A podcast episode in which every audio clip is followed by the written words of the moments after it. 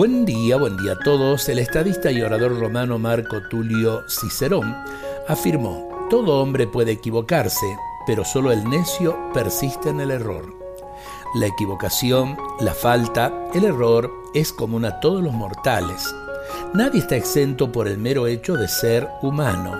Ahora bien, una vez descubierto el error, la falta, la equivocación, tenemos el deber ético de corregirlo, quien persiste en el fallo es un necio y la necedad es culpable. Una vez detectado el error debemos intentar corregirlo. Si no lo hacemos, nuestra estupidez será manifiesta. La persistencia en el error es muy común porque nos cuesta reconocer el error como tal. El primer y decisivo paso hacia la conversión consiste precisamente en detectar con precisión y reconocer con humildad el error. Cuando este paso no se da, la permanencia en el error se generaliza y el cambio queda bloqueado.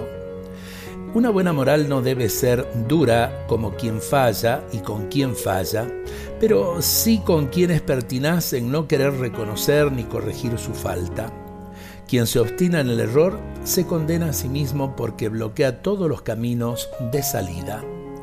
El error nos oscurece el alma, por eso, qué bueno eh, ser humilde y muchas veces reconociendo que nos hemos equivocado, eh, poder subsanar eh, esa equivocación, ese error.